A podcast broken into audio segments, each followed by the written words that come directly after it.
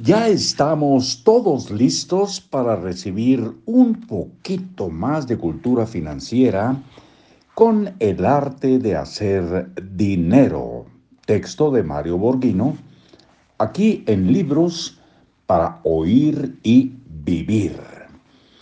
La forma natural para construir riqueza es mantenerse libre de deudas malas.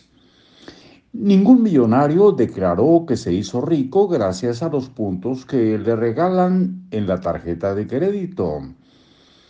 Los millonarios, como hemos dicho siempre, han vivido gastando menos de lo que ganan, pagando en efectivo y liquidando el saldo total de su tarjeta mes tras mes.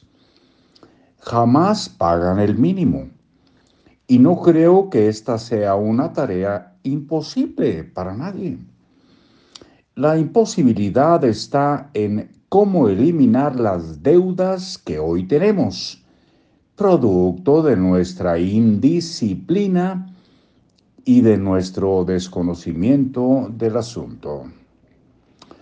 Asunto al que me referiré en otro capítulo. No crea en las mentiras de aquellos que quieren enriquecerse a costa de su trabajo o terminará en la pobreza. Lleno de deudas. Usted debe manejar su flujo de efectivo tal como los líderes manejan sus empresas. Permítame un segundito, vamos a checar el volumen. Parece que estamos correctamente bien. Muy bien. Eh, bueno, vamos a, a recuperar el renglón donde estábamos. No crea en las mentiras de aquellos que quieren enriquecerse a costa de su trabajo o terminará en la pobreza. Lleno de deudas. Usted debe manejar su flujo de efectivo tal como los líderes manejan sus empresas. Todo líder sabe que el cash flow, esto se traduce como efectivo, tengo entendido, cash flow, esto lo digo yo. Eh, todo líder sabe que el cash flow es la sangre que alimenta todo el aparato administrativo de su empresa. Mantener eh, un balance inteligente entre ingresos y egresos es el secreto. Dirija usted también su vida financiera teniendo un control estricto de sus egresos y no se endeude irracionalmente.